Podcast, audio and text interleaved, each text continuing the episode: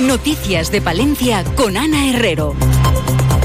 Y lo hacemos hasta las 2 con Gonzalo Toledo en la parte técnica. Arrancamos conociendo la previsión meteorológica. Lo hacemos con 3 grados en el exterior de nuestros estudios desde la Agencia Estatal de Meteorología nos cuentan cómo hacer a lo largo de la jornada. Buenas tardes. Buenas tardes. Comienzan a subir las temperaturas en la provincia de Palencia. Hoy un día estable, soleado, cielo poco nuboso, con algunos intervalos de nubes. A pesar del ascenso de las temperaturas, todavía hará mucho frío. La máxima de 4 grados en Guardo, 5 en Carrión de los Condes y Cervera de Pisuerga y 6 en Palencia y Aguilar de Campo. Mañana sábado todavía heladas de madrugada, mínima de 3 bajo cero en Carrión de los Condes, Aguilar de Campo y Palencia y 2 bajo cero en Guardo y Cervera de Pisuerga. Subirán las temperaturas diurnas mañana 10 grados en la capital y 12 grados en Cervera de Pisuerga. El cielo con intervalos de nubes en aumento durante el día y por la tarde podríamos tener alguna precipitación débil y dispersa hacia el oeste y el norte de la provincia. Cota de nieve que estará alta entre 1.600 y 1.800 metros y seguirán subiendo las temperaturas el domingo. El domingo ya sin heladas. Es una información de la Agencia Estatal de Meteorología. Grupo Salmillán, Tanatorios Funerarias, les ofrece la noticia del día. Y comenzamos hablando hoy de turismo. La Diputación ha hecho balance de los datos de turismo de la provincia durante el año 2023. Hablan de unos datos históricos en el número de visitantes y pernoctaciones, con un aumento interanual, en este último caso, del 46,25%. Un dato que, lejos de ser puntual, señalan que es una tendencia positiva que se mantiene estos últimos años, pero que aún queda camino por recorrer. Ángeles Armisen, presidenta de la Diputación. Si vamos por el buen camino también lo dicen los datos de percepción. ¿Qué percepción tiene el turista eh, que nos visita, el visitante que llega a Palencia como destino? Y la excelente percepción de esos visitantes nos hizo alcanzar una puntuación de 82,56 sobre 100 y por lo tanto eh, quiere decir que la persona que ha venido a Palencia y que ha elegido Palencia como destino pues piensa que no se ha equivocado y seguramente será uno de nuestros mejores agentes eh, para poder promocionar nuestra provincia. Entre las cifras más destacadas del último año figura el incremento de casi el 82% de las pernoctaciones de turismo rural en noviembre, siendo la provincia española con un mayor crecimiento. Respecto al número de viajeros, para el periodo que va de noviembre de 2022 a noviembre de 2023, se ha registrado también un incremento que roza el 12%. Desde la institución, el diputado de Turismo, Francisco Pérez, también ha querido destacar el papel cada vez más importante que juegan las redes sociales de la institución. Esa apuesta en las redes sociales.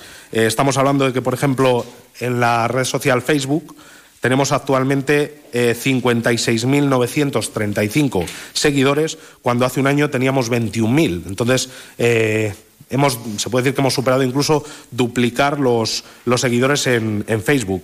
Un año más las villa, la Villa Romana de la Olmeda vuelve a ser el recurso con más visitantes, además incrementar un 11% respecto al año anterior, un 26% crecieron las visitas a la Cueva de los Franceses. Grupo San Millán sigue creciendo en la capital y también en la provincia. En la calle Extremadura 12, nuevos velatorios crematorio con amplias y confortables salas. También en venta de baños y Villamuriel. Grupo San Millán. Siempre a su servicio las 24 horas del día en el teléfono 979 166 200. Y nos quedamos en el Ayuntamiento de Palencia. Vox considera decepcionante el primer presupuesto del PSOE y Vamos Palencia. El grupo municipal de Vox afirma que así la ciudad no va a ninguna parte y critica que tras tantos años deseando el sillón de la alcaldía, al final el PSOE ha demostrado que salvo recuperar la playa fluvial no tiene ninguna ocurrencia más. Denuncia su portavoz Sonia Lalanda que regresa con fuerza el clientelismo y la propaganda. Critican que no haya más que migajas para reactivar la vida y la actividad económica de la ciudad. 150 euros no se hace nada, pero es que sin saber para qué es, es hasta mucho. Es decir, primero habrá que sentarse todos los grupos municipales con todos los agentes económicos y decir, vamos a priorizar en esto y en esto. Vox también califica de poquísima la inversión, el 7% del total, y denuncian que no se prevé ningún plan de choque de mantenimiento de la ciudad, ni tampoco se aborda la necesaria reorganización y modernización de la estructura municipal. En definitiva, excepto la consignación que se realiza para adjudicar la revisión del plan general, Vox afirma que el presupuesto es más de lo mismo con el toque propio de la izquierda, poca visión de futuro, escasa ambición y engrasar las relaciones clientelares. También en el ayuntamiento, esta mañana, reunión de la mesa del diálogo social con dos objetivos, como apuntaba la alcaldesa Miriam Andrés. En primer lugar, para darles cuenta de eh, a qué concurrimos finalmente de los planes eh, de empleo eh, convocados por la Junta, cuántas personas están trabajando ahora mismo de esos planes en el ayuntamiento y, en segundo lugar, para darles cuenta de nuestro proyecto de presupuestos 2024. ¿no? Yo creo que tanto sindicatos como empresarios tienen derecho a conocer de primera mano todo aquello que las condiciones económicas, sociales y laborales de la ciudad. Y dar a conocer a los más pequeños. El pequeño comercio local es fundamental para conseguir su supervivencia. Y parece que en algunos aspectos tenemos que seguir mejorando. Esta mañana los alumnos de primero de secundaria de Las Salles se han acercado a la Plaza de Abastos como fin de un trabajo del centro sobre la alimentación a lo largo de la historia. Y para algunos de los alumnos de 12 y 13 años de edad era la primera vez que entraban en la plaza, así lo señalaba el director de estudios. Cuando iniciamos este proyecto, venir a la Plaza de Abastos no era una de nuestras previsiones, pero nos dimos cuenta de que muchas familias no acuden con sus hijos aquí. De hecho, les recomendamos que traigan dinero para poder, por ejemplo, coger un almuerzo, porque ni siquiera creen que a lo mejor pueda haber un lugar en donde puedan comprar un bocadillo o algo para, para poder almorzar. Entonces, varios de ellos es la primera ocasión en la que sí que conocen que hay una plaza de abastos, pero apenas han llegado ni siquiera a entrar en ella. Así que aprovechan también un poco a conocer el espacio. Bye. Una y 53 minutos destacamos que la Consejería de Sanidad va a poner en marcha un maratón de vacunación de gripe sin cita durante este fin de semana. Durante el sábado y el domingo, todas las personas que deseen recibir la vacuna de la gripe podrán acudir a los puntos de vacunación urbanos que la Consejería de Sanidad va a habilitar en todas las áreas de salud de la comunidad. En el caso de Palencia va a ser en el Centro de Salud de, de la Puebla. Y en clave nacional, las parlamentarias socialistas por Palencia, Marilu Martínez Seijo, Rosaldea, han pedido a los parlamentarios del PP que expliquen por qué han votado en contra de decretos y medidas que benefician a los palentinos. Dicen es el caso de la subida de las pensiones, de las que se beneficiarían más de 43.500 pensionistas en Palencia, de las ayudas de transporte para jóvenes, del incremento del ingreso mínimo vital que beneficia a 7.500 palentinos o de elevar el subsidio de desempleo a los mayores de 52 años que iba a beneficiar a 1.827 personas en la provincia de Palencia. Marilu Martínez Seijo. El Partido Popular tendrá que explicar por qué vota sistemáticamente en contra de medidas que afectan de una manera muy positiva al conjunto de la ciudadanía palentina. Y por eso nos preguntamos que a qué están en política. ¿Qué pretenden hacer en política? ¿Ilegalizar partidos? Así que les vamos a pedir que dejen de hacer esa política inútil, la de venir a hacer scratches a las sedes del Partido Socialista, la de votar en contra de la mayoría social de nuestro país y más cuestiones. Miramos al capítulo de sucesos. La Guardia Civil ha detenido a un grupo criminal especializado en asaltar viviendas en zonas rurales aisladas del norte de España. Tenían su sede en Barcelona, desde donde planificaban los robos, al menos 145 cometidos en chalets y casas unifamiliares de Aragón, La Rioja, Castilla y León, Cantabria, Asturias y Galicia. En el caso de Palencia habían asaltado una vivienda en Aguilar de Campo. La operación Volcado de la Guardia Civil ha permitido desarticular esta organización experta en el robo de joyas, dinero y objetos de valor.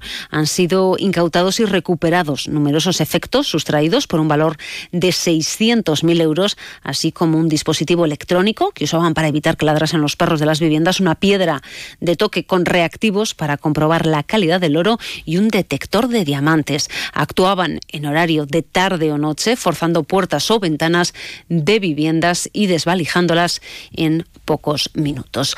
Una y 56 minutos. Eh, miramos, seguimos mirando a nuestro mundo rural. Onda Cero con el mundo rural palentino. En Onda Cero hablamos de nuestros pueblos, de sus gentes e iniciativas. Del 19 al 21 de enero, Paredes de Nava celebra las fiestas de San Sebastián, una celebración que, según apuntan desde el ayuntamiento, se ha convertido en las fiestas de invierno más importantes de la provincia, junto con los carnavales de Aguilar de Campo. Festejos taurinos y la concentración de coches clásicos son los dos principales reclamos, aunque no faltará tampoco la música, el humor o algunas citas ya tradicionales de estas fiestas de invierno.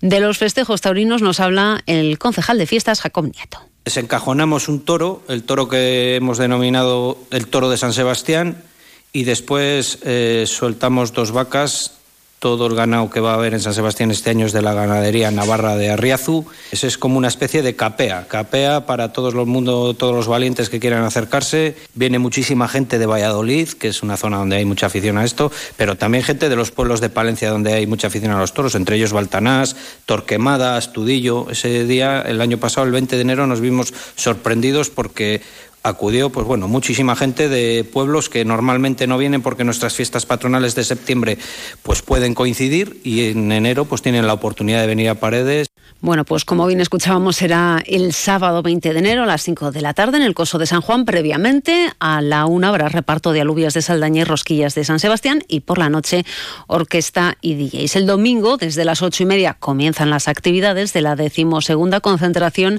Amigos de los Clásicos de Paredes de Nava, para la que ya hay 200 inscritos. Como parte de los actos, el día 18 tendrá lugar la gala de premios Mundo Rural Palentino de Onda Cero. Les recordamos que será durante la emisión en directo del programa Más de Uno Palencia que presenta Julio César Izquierdo y que tendrá lugar en el Centro de Artes Escénicas Jorge Manrique.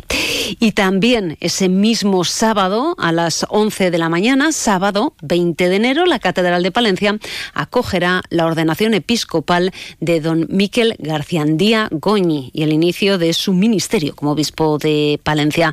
De esta forma, el mismo sábado día 20 terminará su servicio episcopal don Manuel Herrero. Desde la diócesis quieren reconocer y agradecer sus siete años en la comunidad palentina y lo harán con una Eucaristía que tendrá lugar este domingo, 14 de enero, a las cinco y media en la catedral.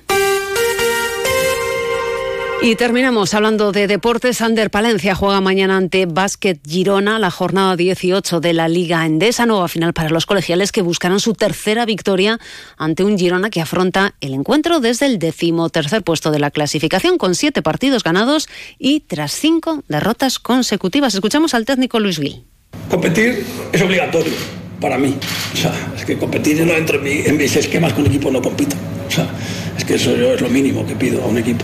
Eh, ganar, por supuesto, es que nuestro objetivo, ya lo dije el día de Bilbao, que cuando hicimos la, rueda de prensa yo dije que era una final, a mí no me importa decirlo, y esto es otra final, y será otra final. Ahora mismo tenemos 17 partidos de la segunda vuelta y hay que ganar alrededor de 10 partidos si te quieres salvar. Entonces, esto va, se, se, van quitando los partidos.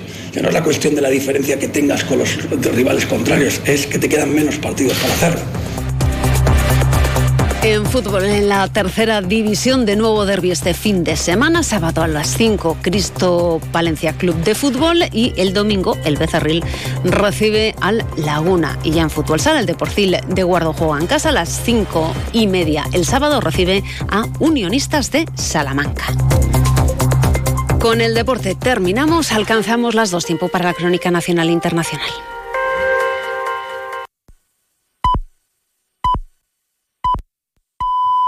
Son las 2 de la tarde y la una en Canarias. El